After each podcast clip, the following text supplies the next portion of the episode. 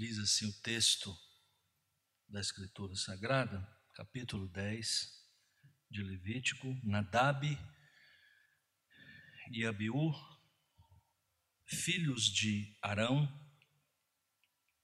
tomaram cada um seu incensário e puseram neles fogo, e sobre este incenso e trouxeram fogo estranho perante a face do Senhor, o que lhes não ordenara. Então saiu fogo de diante do Senhor e os consumiu, e morreram perante o Senhor.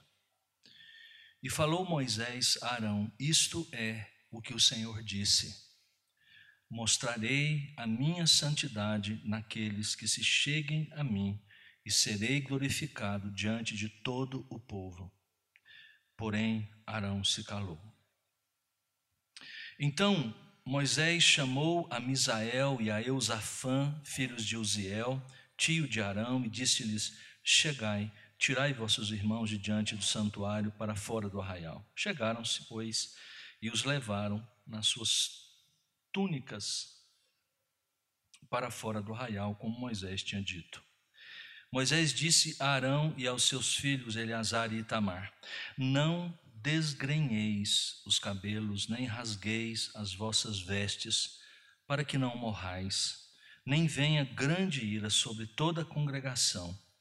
Mas vossos irmãos, toda a casa de Israel, lamentem o incêndio que o Senhor suscitou.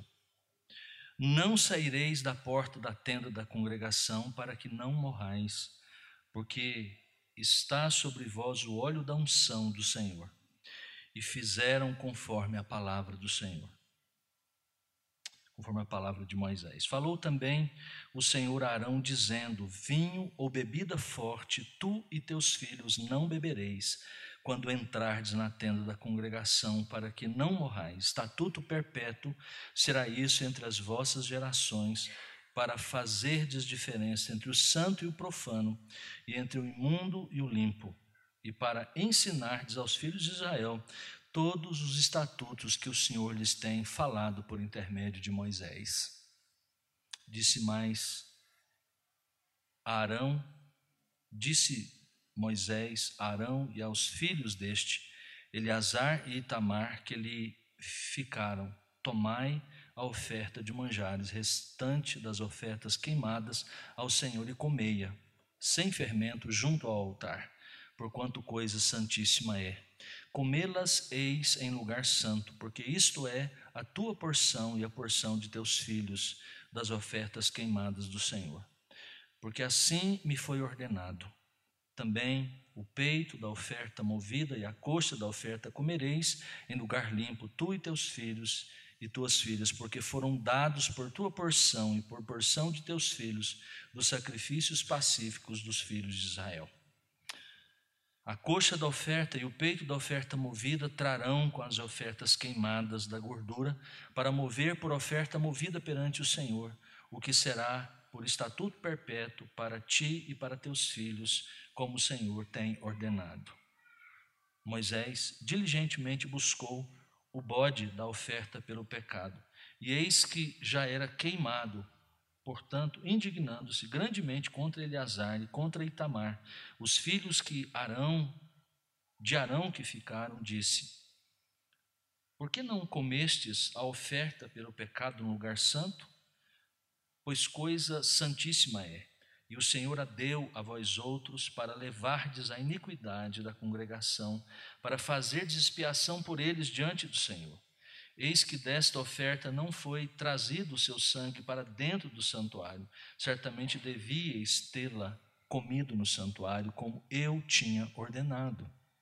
Respondeu Arão a Moisés: Eis que hoje meus filhos ofereceram a sua oferta pelo pecado e o seu holocausto perante o Senhor e tais coisas me sucederam. Se eu hoje tivesse comido a oferta pelo pecado, seria isso porventura aceito aos olhos do Senhor?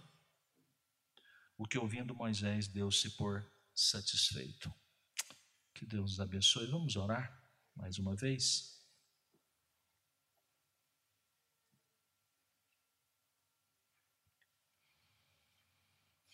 Nosso Deus e Pai Celestial, nós agora lemos a tua palavra para fazer a exposição do texto sagrado, inspirado por ti. Ele está registrado, ficou registrado, Senhor, para o nosso ensino, para a nossa instrução. Rogamos a Deus que o Senhor nos dê unção a todos nós, aquele que fala, que prega nessa noite, e aqueles que ouvem, que a voz do que fala seja ungida pelo teu espírito e saiam palavras de edificação para o teu povo. Aqueles que ouvem, os ouvidos dos que ouvem sejam também, ó Deus, tocados pelo teu espírito para, em compreendendo, possam, ó Deus, também viver à luz desse texto. É o que pedimos ao Senhor agora em nome de Jesus. Amém.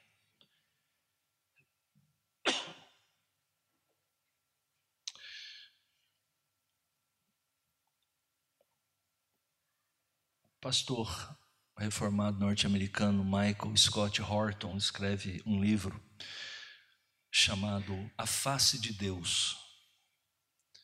A Face de Deus, os perigos e as delícias da comunhão, da intimidade com o Senhor. Um dos textos que ele analisa é esse texto. Ele passa não tão pormenorizadamente, mas ele nos alerta nesse livro acerca do perigo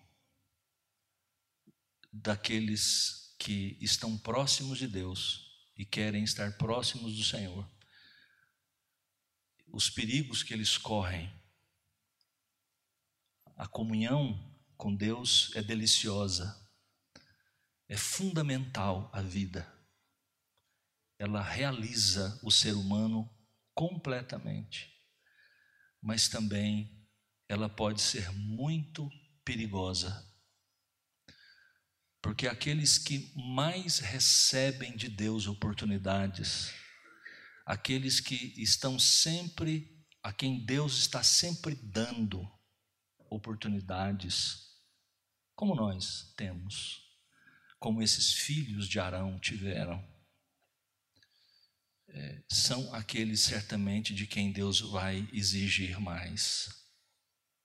Deus tem prazer em nos dar, em se revelar, em se dar a conhecer. E nós podemos de fato usufruir disso, mas isso traz responsabilidades. A face de Deus é deliciosa. Eu uso esse termo, claro, que numa figura de linguagem, ninguém pode ver a face de Deus. É antropomórfico isso, ou seja, uma linguagem humana. Mas é um termo que fala da comunhão mais íntima com Deus. A face de Deus é maravilhosa, é deliciosa, é prazerosa. Mas cuidado, ela é santa ela é poderosa, é maravilhosa, ela traz de fato é, desafios muito grandes. Depois do êxtase veio a agonia. O triunfo do oitavo dia, como diz o capítulo 9, verso 1, que inaugurou o ministério de Arão, esses três capítulos, né? 8, 9 e 10 são os capítulos que tratam do ministério sumo sacerdotal, da ordenação, da regulamentação e da primeira ministração desses sacerdotes ordenados, Arão, o sumo sacerdote e seus filhos. É, então, esse triunfo que veio no oitavo dia, que inaugurou o ministério de Arão, logo foi reduzido à tragédia, quando Nadab e Abiú sacerdotes recém-ordenados ofereceram fogo estranho, como diz uma versão inglesa, não autorizado diante do Senhor. Está no capítulo 10, verso 1. O fogo que veio da presença do Senhor para revelar a sua face amorosa, olha aí, volte ao versículo 24, um verso anterior, né? Ah, aí do capítulo 10: E eis que saindo fogo de diante do Senhor, consumiu o holocausto e a gordura sobre o altar. O que vendo o povo jubilou, literalmente gritou de alegria e prostrou-se sobre o rosto. Então, esse fogo que veio da presença do Senhor para revelar a presença amorosa, a face amorosa de Deus, agora saiu da presença do Senhor, diz o verso 2, para entregar severo julgamento. Que coisa impressionante, né? Esse contraste que a gente percebe do capítulo 9 para o capítulo 10 de Levítico. Levítico 10 é uma das únicas narrativas do livro inteiro, sempre são prescrições.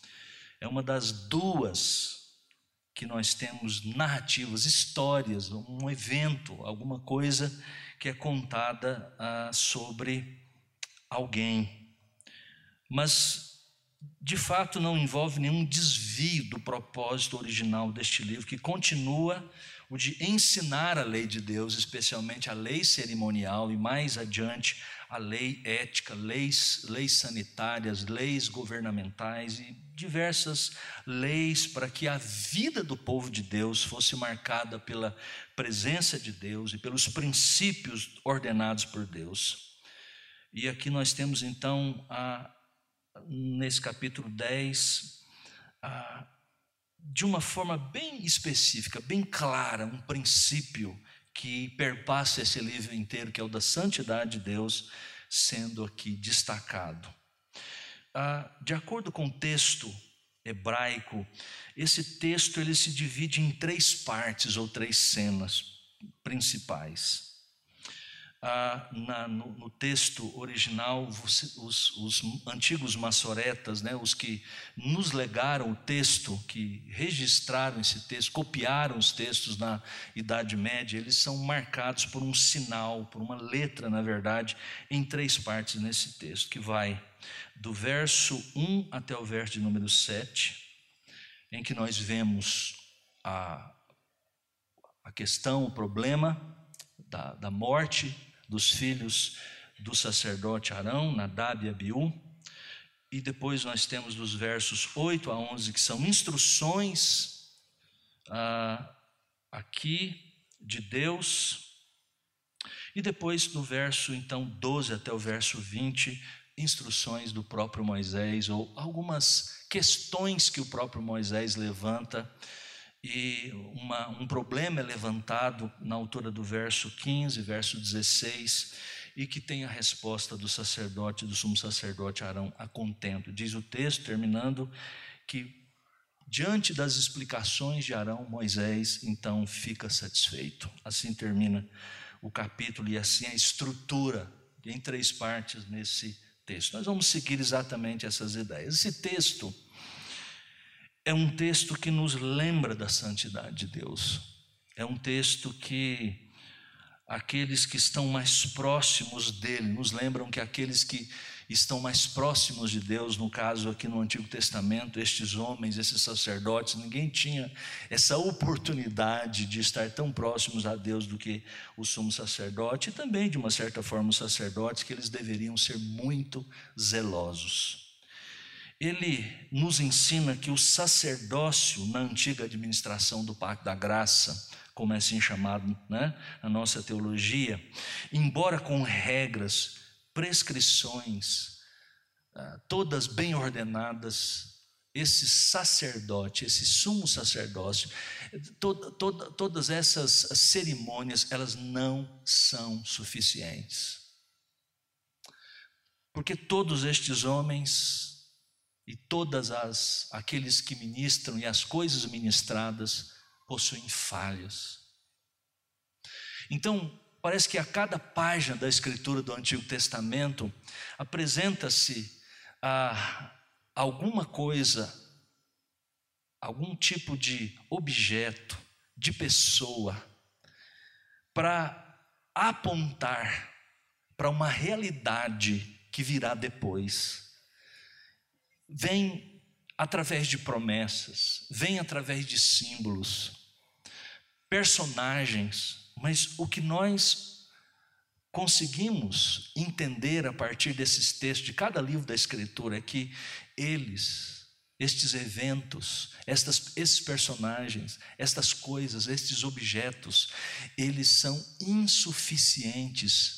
Eles precisam de algo que lhes dê a substância, que lhes dê cumprimento, que é o evento a partir do Novo Testamento, a vinda de nosso Senhor Jesus Cristo, Ele que de fato é o melhor, o verdadeiro, o perfeito sumo sacerdote que veio realizar de uma maneira definitiva, cabal, a, a, a intermediação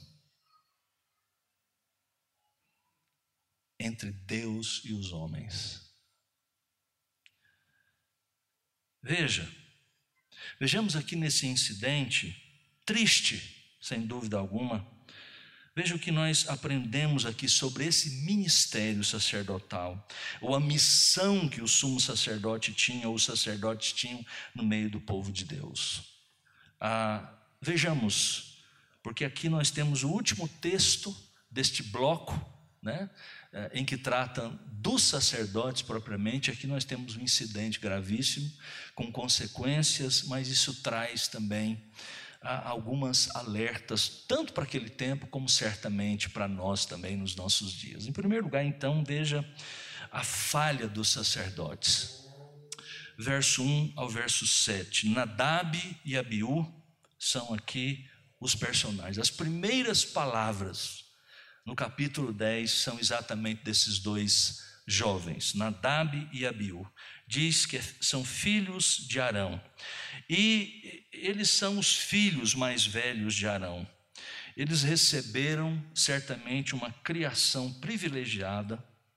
Imagina, serem filhos do sumo sacerdote. O, o livro de Êxodo nos dá conhecimento de que eles tiveram os mais altos privilégios que alguém pode ter.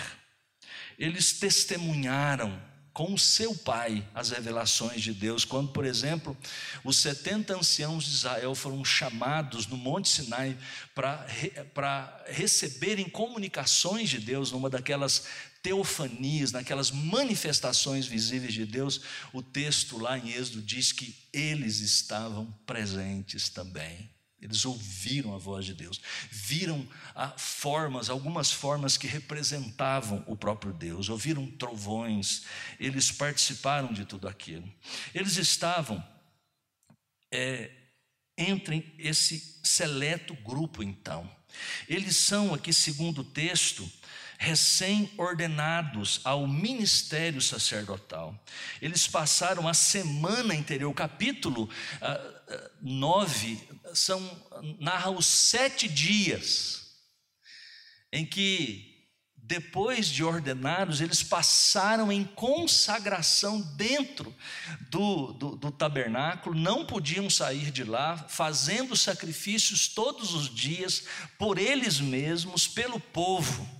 Ao final desses dias, diz o versículo 24, como já notamos, ah, o fogo de Deus consumiu o holocausto, ou seja, era um sinal de que Deus estava assinando embaixo, Deus estava aceitando tudo aquilo e os aceitando como sacerdotes de Deus. Lá, então, estavam eles. Ah, o versículo 1 é interessante, são cheios de palavras que, ah, em todo o capítulo 8 e 9, descrevem o trabalho sacerdotal. Foi isso que eles fizeram. Essas palavras, esses ecos verbais dos capítulos anteriores evocam lembranças de ocasiões importantes quando o plano de Deus para criar um povo santo em um avanço significativo estão presentes aqui. Então, de repente, diz o texto que toda essa euforia é destruída pelas cinco palavras hebraicas que nós temos aqui: fogo estranho que ele não lhes havia ordenado. Fogo estranho. Essa expressão fogo estranho ou estranho é, ou como disse, não autorizado, nos dá mais ou menos uma dica do que, que aconteceu, do que, que, que, que isso significa. Se você olhar, esse termo é usado primeiramente em Êxodo capítulo 30, do verso 9 em diante. Esse verso declara que nenhum incenso estranho ou não autorizado deve ser colocado sobre o altar prescrição sancionada de um incenso adequado para o altar é registrada pouco mais na frente, no capítulo 30 de Êxodo, a partir do verso 34 até o verso 38. Tudo deveria ser segundo a Escritura Sagrada, como Deus prescreveu, deveria ser feito minuciosamente. Alguns sugerem, não temos base para isso, que o problema de dos dois meninos aqui de Nadab e Abiú é porque eles encheram a cara de vinho e foram bêbados para oficiar. Isso por causa da sugestão de que a partir do verso 8, veja o que, que Deus diz. Né? Vinho, verso 9: vinho, bebida forte, tu e teus filhos não bebereis quando entrardes na tenda da congregação. Alguns sugerem que esse fogo estranho, ou seja, é, o que levou Deus a manifestar esse fogo que queimou e matou os dois rapazes tinha a ver com essa atitude, mas assim, embora esteja bem próximo e imediata e abruptamente Deus ao falar com Arão eh, traz essa, essa comunicação sobre bebida, sobre embebedar-se. Eh, alguns ah, comentaristas sugerem isso. A questão é que o termo fogo estranho no versículo 1. Em todos os contextos que são usados, nunca tem a ver com esse tipo de comportamento de bebedeira. Há um autor, e se a gente for perceber o que está acontecendo aqui mesmo, é, sugeriu algumas coisas que estão faltando aqui nessa maneira de Nadab e Abiú se aproximar de Deus, e por isso foram punidos dessa maneira. Tudo o que esses dois homens fizeram, segundo ele, foi errado. Para começar, eram as pessoas erradas.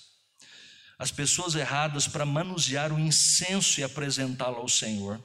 Essa era a tarefa do pai deles, do sumo sacerdote, e é verdade. Quem deveria, nesse momento, estar apresentando esse sacrifício, essa oferta, era o sumo sacerdote Arão, e eles não sei por que cargas d'água foram para lá. Também usaram instrumentos errados, seus incensários é, é, é, eram deles, diz o texto, mas isso deveria ser feito, ou os objetos deveriam ser usados corretamente, e eram os objetos do próprio sumo sacerdote Arão, e um óleo especial da unção deveria ser usado. E eles agiram também na hora errada, pois era somente no dia da expiação que o sumo sacerdote tinha permissão de levar o incenso para dentro do Santo dos Santos, e mesmo assim deveriam se portar num ritual completamente diferente, como está registrado em Levítico capítulo 16. Né? São prescrições que Deus tinha estabelecido e eles não estavam cumprindo. Também eles agiram sob a autoridade errada. Eles não consultaram a Moisés, nem a seu pai, nem procuraram seguir a palavra de Deus que Moisés havia recebido, e ao queimar o incenso, usaram fogo errado que as escrituras chamam aqui de fogo estranho. O sumo sacerdote havia sido ordenado para queimar o incenso com brasas tiradas do altar de bronze, segundo Levíticos nos orienta. Porém, Nadab e Abiú, eles forneceram seu próprio fogo e Deus assim os rejeitou. E por isso tudo, ah, eles também se apresentaram com a motivação errada, porque isso não glorificaria Deus, e somente Deus deve ser honrado. Não sabemos, a gente não pode saber o que estava no coração destes dois, mas o que nós podemos, ah, sem sombra de dúvida, é que eles estavam com motivações erradas. Né? Nadab e Abiú estavam agindo, segundo alguém disse, em flagrante desobediência a Deus. Sua transgressão não foi acidental ou inadvertida, como a gente vai ver aqui um pouco mais na frente em relação aos outros dois filhos. Não. Eles trouxeram fogo estranho e parece que isso foi deliberado. A gente não sabe que loucuras muitas vezes as pessoas é, fazem e por que fazem. Né? Eu me lembro de estarmos numa, num triste, um triste episódio da minha vida ministerial, em que, tendo que, no presbitério, é, aplicar disciplina a um ministro do Evangelho, com mais de 30 anos de ministério.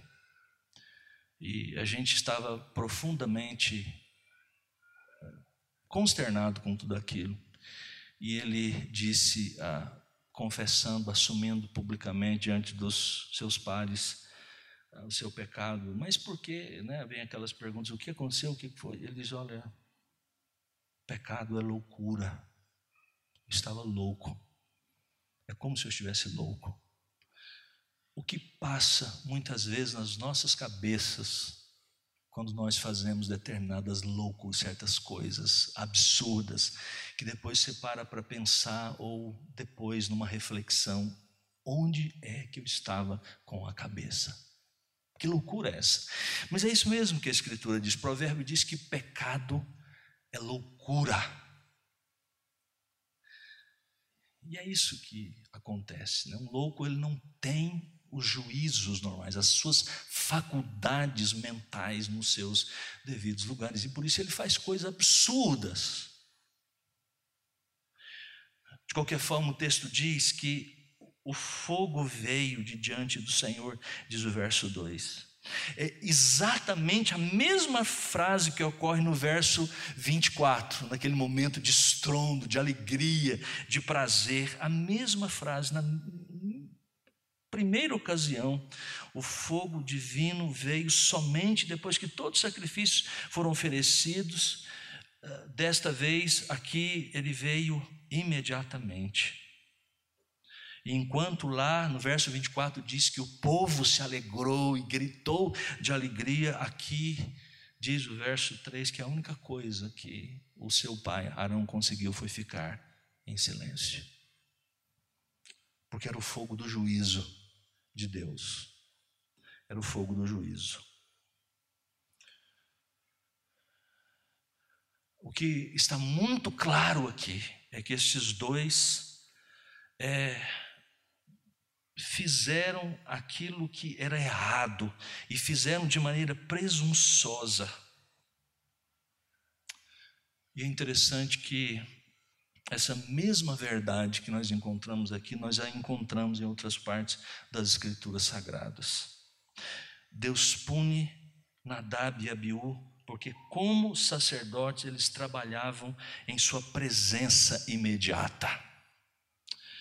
O ponto enfatizado pelas palavras aqui especificamente, que estão por trás dessa tradução, aqui, especialmente no versículo 3, é que é, estes homens que tinham acesso a Deus, eram tão íntimos de Deus, eles desprezaram exatamente essa, essa tremenda intimidade. Deus lhes deu tanto da sua proximidade, da sua comunhão, da sua presença, e eles acharam que poderiam levar assim de qualquer maneira. E é por isso que a Escritura diz sim que aqueles que recebem tamanhos privilégios, aqueles que estão sempre com oportunidades, oportunidades, Deus lhes fala, Deus fala e eles não mudam, continuam a postergam, dizem na próxima vez, depois eu vou fazer, ou uh, deliberadamente dizem isso não é para mim, isso não diz respeito a mim estes que têm tido essas oportunidades vezes sem conta e continuam do mesmo jeito, estes Deus não tem Deus trará a sua disciplina. Deus não tem prazer em os abençoar. A Escritura fala que quanto mais perto você está de Deus, quanto mais perto alguém está de Deus, mais cuidadosa deve ser o seu respeito pela santidade, pela honra. Quanto maiores os privilégios recebidos, mais cuidadoso você deve ser em cumprir as suas responsabilidades. Como Jesus advertiu: a quem muito foi dado, muito será exigido.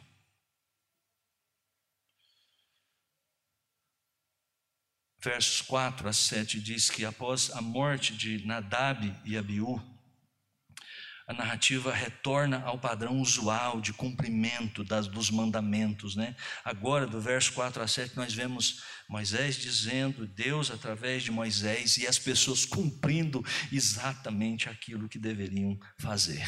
Esse é o padrão corretamente. Você vê é, falas e mais outras e é, certos comportamentos exigidos, mandamentos são dados e as pessoas imediatamente estão fazendo todas as coisas. Porque é isso que deve acontecer no meio do povo de Deus.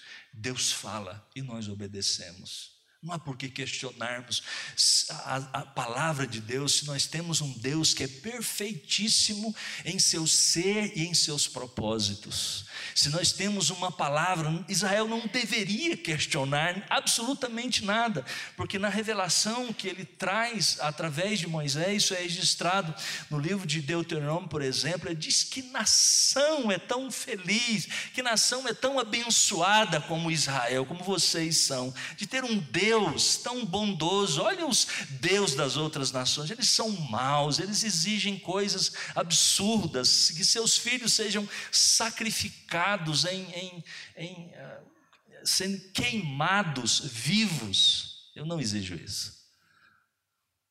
Eles são meus. Que nação, uh, quais nações têm mandamentos tão maravilhosos, tão justos, que foram feitos para preservar a vida de vocês? Esse é o padrão. Deus fala e a gente obedece. Por quê? Porque Ele é Deus. Porque Ele é o Senhor. Porque Ele é o Senhor. Veja, a missão dos sacerdotes é uma oportunidade, verso 8 a 11, de Deus então se revelar. Diz o verso 8: Falou também o Senhor a Arão, dizendo: Diz o texto que então o Senhor falou Arão. Só aqui em Levítico é que Deus fala diretamente com Arão, em nenhum outro lugar. Em outros lugares sempre Deus fala a Moisés. Então Moisés fala a Arão ou a qualquer outra pessoa. Veja como Deus Deus vem até Arão nesse momento. apesar dos erros de seus filhos, ainda Arão é o sumo sacerdote, e isso é exatamente a chancela de Deus, a assinatura de Deus de que, apesar de tudo, dele mesmo, da forma que ele foi chamado, e do, dos filhos que desobedeceram dessa forma a Deus, apresentando um fogo estranho, ele é um mediador entre Deus e os homens, ele é o sumo sacerdote. Agora ele vem e diz o verso 9: nós temos aqui uma ordem de Deus. Vinho ou bebida forte, tu e teus filhos não bebereis quando entrardes na tenda da congregação, para que não morrais. Estatuto perpétuo será isso nas vossas gerações. É curioso isso, né? Você está falando de fogo está descendo, matou os filhos, os próprios filhos. É, algo trágico aconteceu e de repente Deus diz assim: vinho, bebida forte, vocês não devem beber quando entrarem para oficiar no meu templo, no meu tabernáculo. Pelo que nós entendemos, em outros momentos, eles poderiam até beber, como a Escritura indica, comedidamente, sem exageros, poderiam beber. Mas veja, ele diz isso porque nas escrituras sagradas a bebida forte ou alguém sob o efeito de bebida é alguém que perde a condição, perde o equilíbrio, perde a condição de julgar, perde, perde a condição de, de equilíbrio de falar coisas corretamente. O bêbado, alguém que está sob a influência, dominado pela bebida alcoólica, ele não consegue discernir corretamente as coisas. É por isso que ele apresenta dois propósitos para isso. Ou seja, duas razões. Por que, que vocês devem manter a lucidez? Por aquilo que vocês vão fazer. Diz o verso 10: para fazer de diferença entre o santo e o profano, entre o imundo e o limpo. Os sacerdotes precisam dar conselhos que afetam as vidas dos israelitas. Por isso, eles devem ter plena posse das faculdades enquanto cumprem os seus deveres. Nada deve ah, interferir nos seus processos mentais. Por isso que ele diz: vocês precisam ter discernimento entre aquilo que é santo e profano. Vocês precisam mostrar isso para as pessoas. Vocês precisam fazer distinção. E a bebida forte, segundo a Escritura, é ofuscar a condição de fazer exatamente isso que Deus prescreve em Sua palavra. Há toda uma, uma passagens na Escritura ah, que falam sobre os excessos da bebida não era só para o sumo sacerdote, nem para os sacerdotes. Era legítimo que as pessoas bebessem isso nos momentos apropriados, numa quantidade apropriada. Isso não é proibido nas escrituras sagradas, você não vê isso. Não há uma teologia da abstenção completa. Aí é a maturidade cristã que deve envolver as pessoas, segundo o autor do Novo Testamento, o apóstolo Paulo, aos Coríntios, diz que devemos ter maturidade, é, levar em consideração as situações, os irmãos mais fracos, é verdade, de sermos, se necessário, para edificação do corpo de Cristo, abstêmios, ah, não, não tomarmos nada, ou, mas isso não é pecaminoso. Mas nesse caso, nesse, é proibido, nada poderia interferir, porque eles precisavam ter capacidade, e o vinho em excesso tiraria isso, de uh, distinguir, é discernimento entre aquilo que é santo e profano entre aquilo que é puro e o que é impuro. Em segundo lugar, a outra, outro propósito, a outra razão, melhor dizendo, era instruir Israel. Veja, veja o verso número 11: E para ensinar aos filhos de Israel todos os estatutos que o Senhor lhes tem falado por intermédio de Moisés. Observe que ah, os levitas, de quem os sacerdotes fazem parte, né, é da tribo de Levi, eles não ganharam território, eles não tiveram uma porção de herança, eles não terão isso quando a, a terra foi distribuída em Josué. Por quê? Porque eles deveriam estar espalhados entre as tribos, entre as doze tribos, e eles teriam algumas cidades e os seus arredores distribuídos da maneira como Deus quis que distribuísse, atendendo as pessoas. Qual era o objetivo deles? Instruir o povo na lei de Deus, nos estatutos e nos juízos.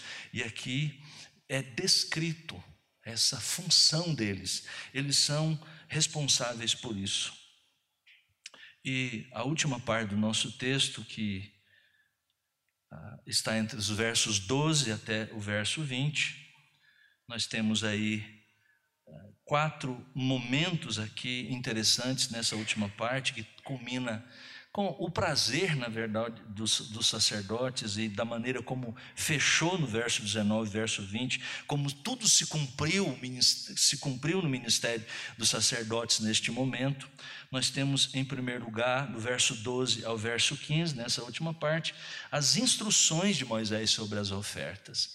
E, na verdade, do verso 12 ao verso 15 estão simplesmente referindo-se ao texto anterior, no capítulo, no capítulo 9, de como as coisas, aqueles sacrifícios deveriam ser feitos.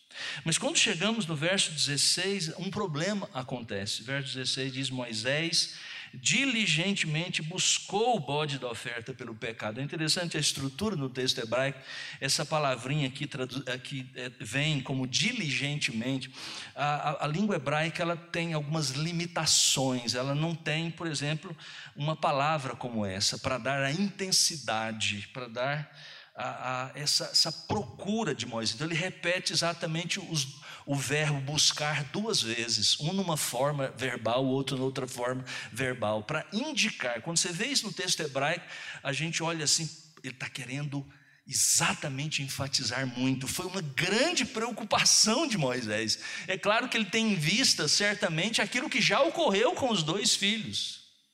Passou pela cabeça de Moisés agora foram dois mais dois.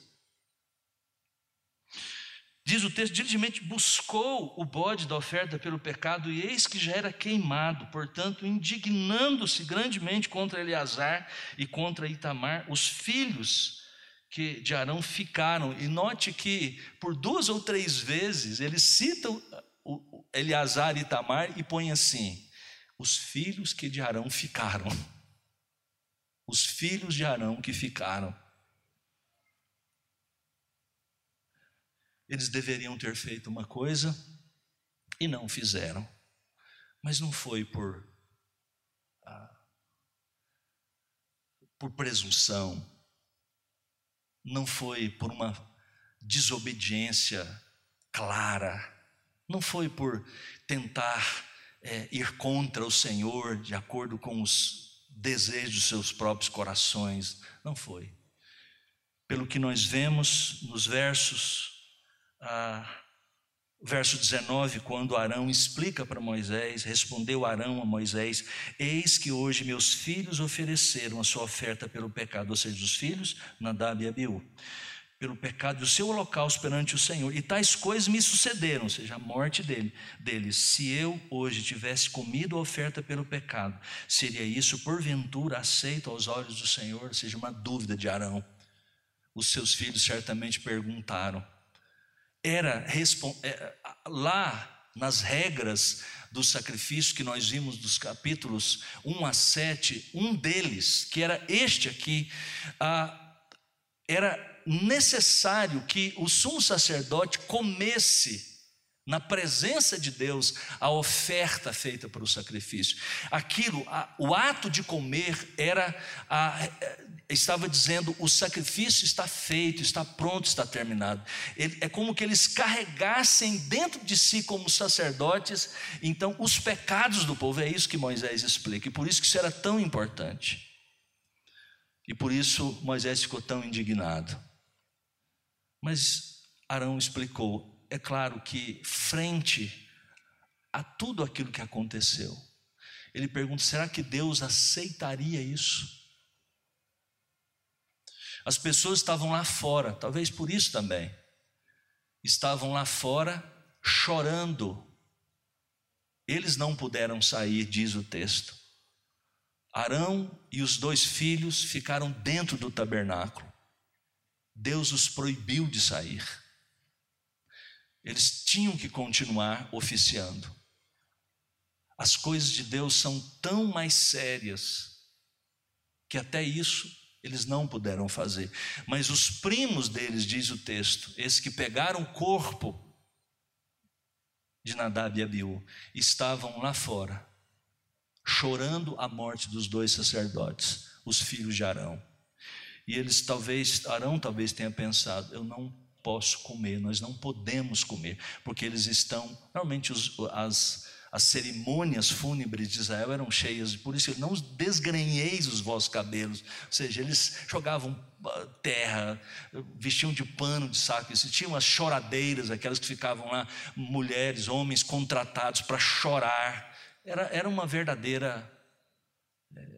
Como é que, algazarra não, né? Alegria, uma choradeira só. Eles não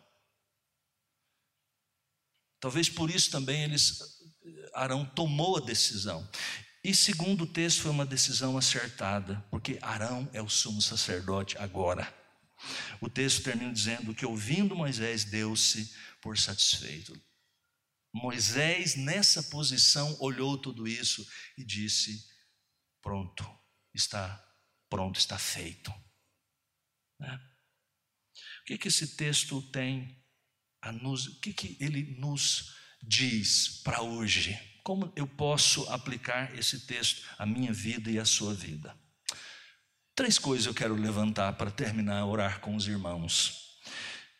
Cada página da Escritura em que apresenta um representante de Deus, seja profeta, seja sacerdote ou rei, eles são cada um apresentado em todo o Antigo Testamento é falho, é insuficiente.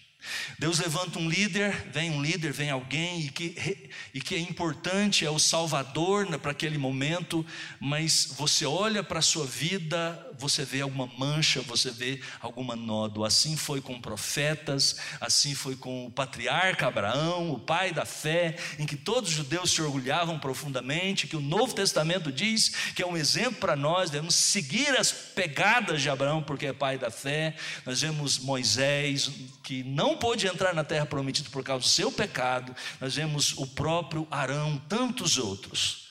Vemos reis como Davi, que Deus diz que é um homem segundo o meu coração, mas todos estes, com quanto apontam, guardam em si alguma coisa que aponta para lá mais na frente, eles são falhos, insuficientes. as escrituras do Antigo Testamento estão cheias de um grito: nós precisamos do Messias. Ele é o Salvador. Ele virá. Cada página da Escritura do Antigo Testamento clama por um redentor. Tudo é apresentado de uma maneira que aponta para Cristo. Nós vivemos, meus queridos irmãos, melhor, no melhor dos tempos. Nós temos a Cristo Jesus. Nós temos uma luz tão grande. Nós temos ah, tanta informação para a nossa vida cristã, para o nosso crescimento.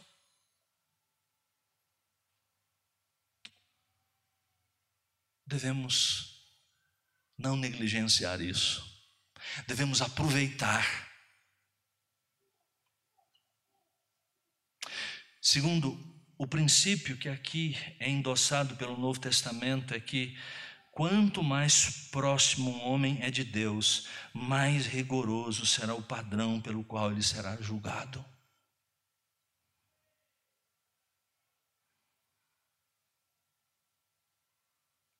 Jesus disse: Ai de ti, Corazim, ai de ti, Betsaida, porque se em Tiro e em Sidom se tivessem feito os sinais que foram feitos no meio de ti, há muitos, há muito teriam se arrependido com pano de saco e cinza.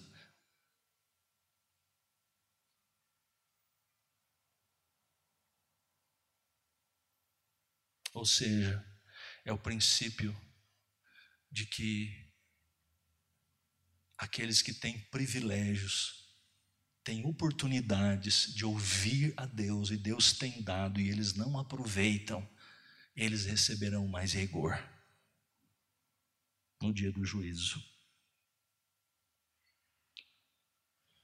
Esse é um princípio que está, que perpassa a Bíblia inteira.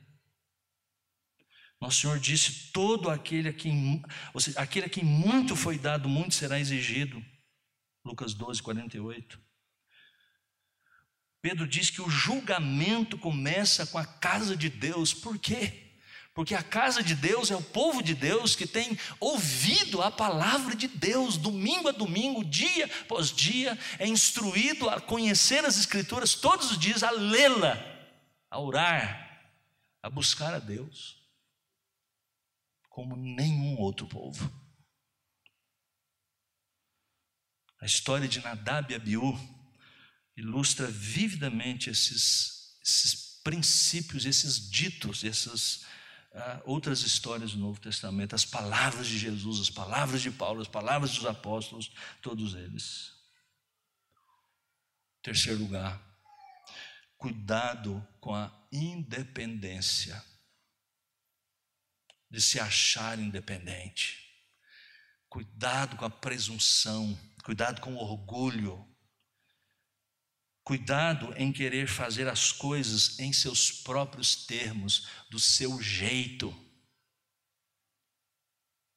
Cuidado com esse negócio de dizer eu faço aquilo que está dentro do meu coração. Isso é para novela, para filme. Capítulo 9 é interessante, mostra a maneira certa em que se deve aproximar de Deus. Não é isso que diz todo o capítulo 9, nós vimos semana passada. O capítulo 10 mostra que Deus não tem prazer na alma daqueles que se aproximam dele em seus próprios termos, do seu próprio jeitão. Não, Deus vai aceitar. Deus é bom. Não é isso que dizem por aí? Não, não vai.